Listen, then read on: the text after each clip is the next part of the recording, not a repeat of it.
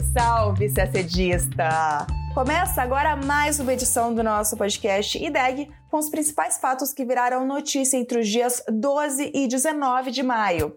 E justamente nesta sexta, dia 19, ocorrem três cúpulas importantes. A do G7, no Japão, que conta com a participação do presidente Lula, uma cúpula da China, com líderes de países da Ásia Central, e a cúpula da Liga Árabe, que marca o retorno do presidente sírio Bashar al-Assad à cena diplomática. E tem mais notícia. Rússia e Ucrânia prorrogam um acordo de grãos no Mar Negro. A Rússia também anuncia sua retirada formal do Tratado sobre Forças Armadas Convencionais na Europa.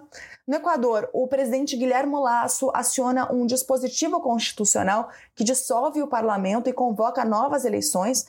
E, por falar em eleições, o pleito mais disputado da Turquia nos últimos 20 anos seguirá para um segundo turno. Tudo isso em detalhes você acompanha com a gente agora.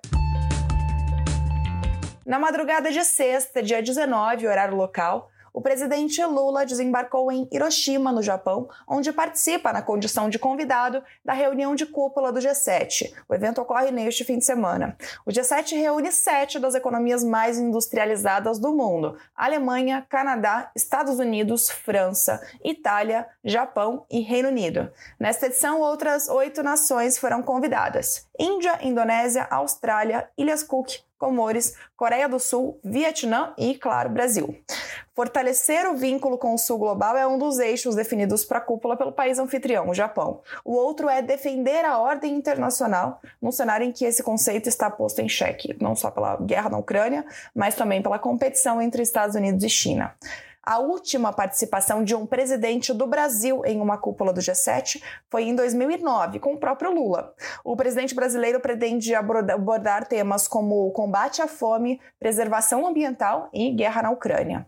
O governo brasileiro fechou uma série de reuniões separadas de Lula com outros chefes de Estado ou de governo que também estarão no G7, como os líderes de Japão, França, Alemanha, Austrália, além do secretário-geral da ONU, Antônio Guterres. A reunião bilateral com o primeiro-ministro do Japão, Fumio Kishida, está marcada para acontecer no sábado, dia 20 de maio. Segundo o MRE, Lula tratará de temas como a expansão dos fluxos bilaterais de comércio e investimentos, cooperação na área de descarbonização e a integração da comunidade brasileira no Japão, a quinta maior do mundo. Também serão abordadas questões da agenda internacional, como a agenda de paz e segurança e o combate à mudança do clima. Enquanto isso, a China cedia outra cúpula.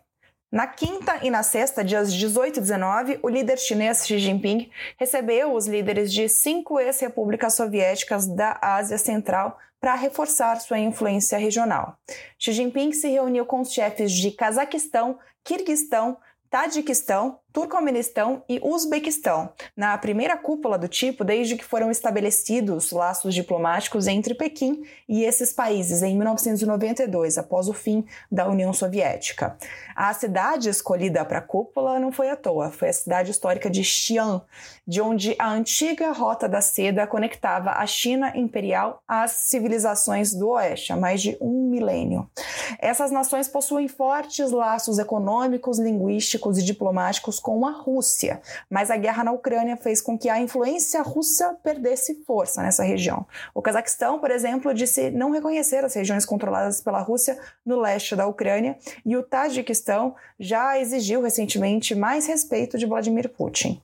Assim, o regime chinês, que definiu o encontro como de importância transcendental, busca preencher o espaço deixado pela Rússia para ampliar a projeção internacional da China, segundo analistas.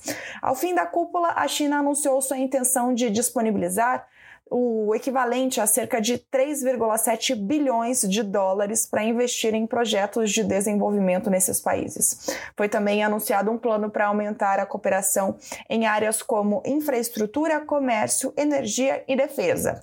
Lembrando que essa região é estratégica para que a China coloque em prática sua iniciativa Cinturão Estrada ou Nova Rota da Seda, um projeto ambicioso que prevê a construção de redes de infraestrutura terrestre e marítima entre a China, não mais se restringindo ao seu entorno na Ásia, na Europa e na África, como, era a antiga Rota da Seda, mas também incluindo agora outras regiões como a própria América Latina. Na cúpula, inclusive, Xi Jinping falou da necessidade de retomar um projeto atrasado de construção de uma ferrovia e também de um gasoduto entre a China e esses países da África Central. No, sobre o gasoduto, Xi Jinping falou que ele diminuiria a dependência energética desses países em relação à Rússia. E uma terceira cúpula importante da semana a da Liga Árabe. A cúpula que ocorre em Jeddah, na Arábia Saudita, foi marcada pela presença do presidente da Síria, Bashar al-Assad, que chegou na sexta-feira, dia 19, ao país e voltou à cena diplomática depois de seu afastamento de mais de uma década. A organização tinha excluído o regime sírio liderado por Bashar al-Assad no final de 2011, depois que seu governo reprimiu manifestações pacíficas e desencadeou uma guerra civil que continua e que já provocou meio milhão de mortes e o deslocamento de outras 13 milhões de pessoas. O país foi reintegrado à Liga Árabe no dia 7 de maio, muito graças à mediação da Arábia Saudita, que historicamente apoiava grupos opositores ao regime de Assad na guerra síria. Bashar al-Assad aposta na normalização das relações diplomáticas com os países árabes para financiar a reconstrução de um país destruído por 12 anos de guerra e pelo terremoto que também atingiu a Turquia em fevereiro. Alguns países membros da Liga Árabe ainda são reticentes à aproximação da Síria, como o Catar, que se opôs a Assad desde o início da guerra na Síria. Tanto é que o Catar e a Jordânia só aceitaram a reintegração da Síria na Liga Árabe depois que foi constituído um grupo ministerial para encontrar uma solução política para a guerra civil. Na agenda da cúpula também está a guerra no Sudão, que em um mês já provocou a fuga de cerca de 200 mil pessoas do país.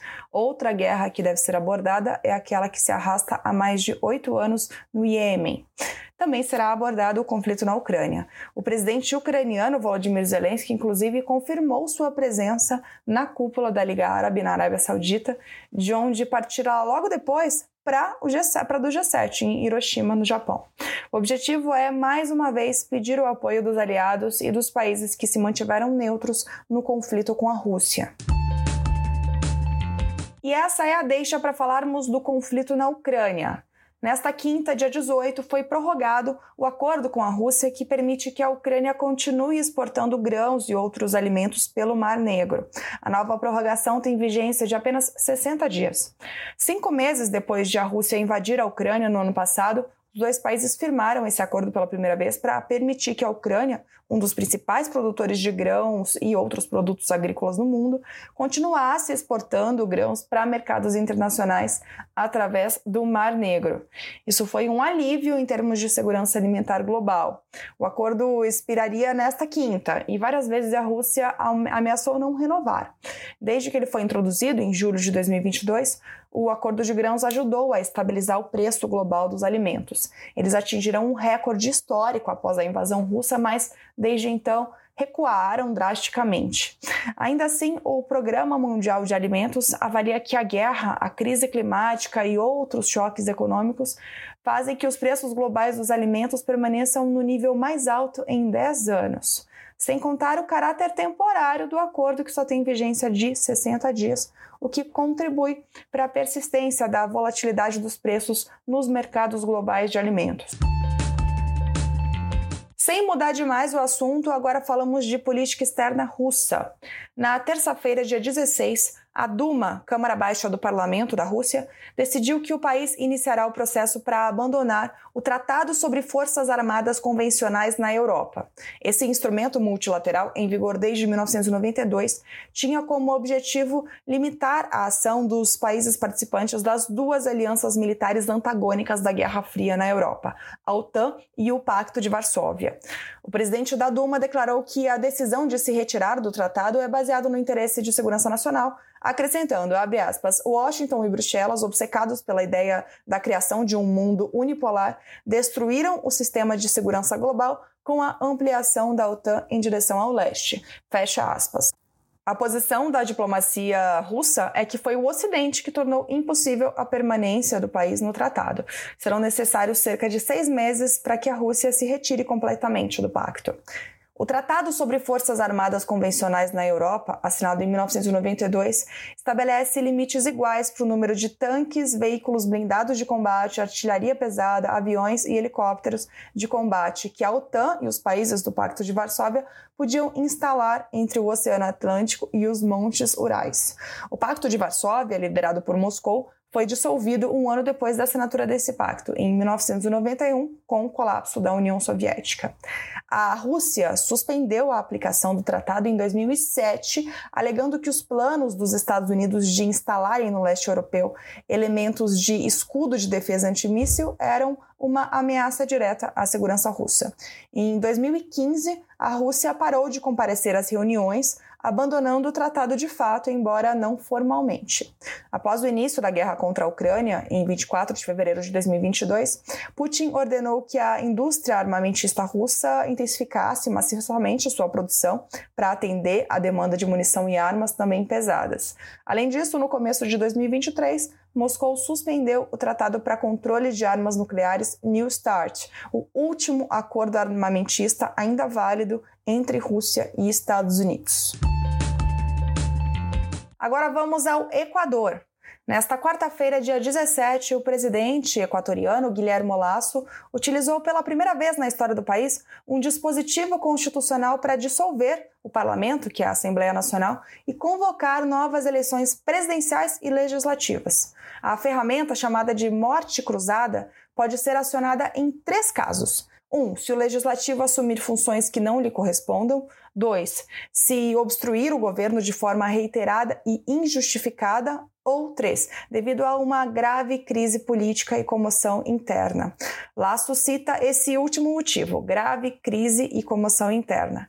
Isso porque na semana passada a Assembleia Nacional aprovou a abertura de um processo de impeachment contra o presidente, que é suspeito de desviar dinheiro em contratos de transporte de petróleo. Laço nega as acusações.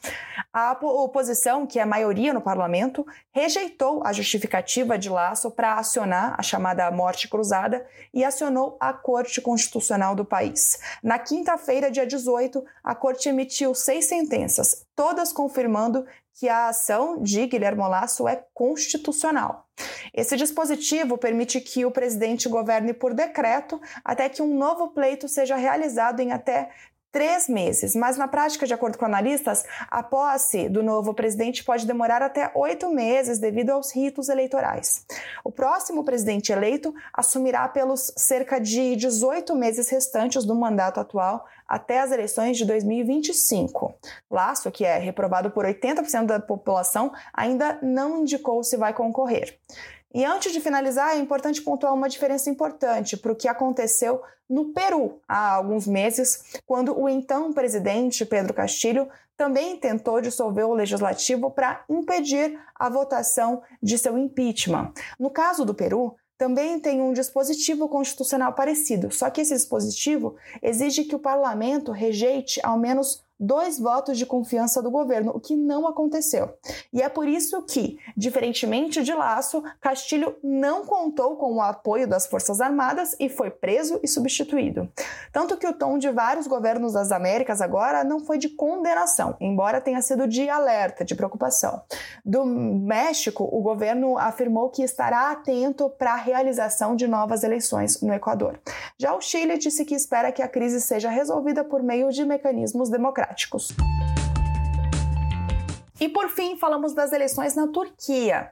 A população foi às urnas no domingo passado, dia 14, nesse que é o pleito com maior ameaça para o atual governo, que está há duas décadas no poder. O Conselho Superior Eleitoral do país confirmou que haverá segundo turno. A disputa segue entre o atual presidente Recep Tayyip Erdogan e o líder da oposição, Kemal Kılıçdaroğlu, que ficou logo atrás. A diferença foi de apenas 4 pontos percentuais. O resultado, mesmo que ainda não definitivo, foi visto como uma vitória política para Erdogan pelos seguintes motivos. Primeiro, porque ao longo da campanha eleitoral, pesquisas de intenção de voto indicavam um resultado ainda mais acirrado, às vezes até com vitória de Kılıçdaroğlu.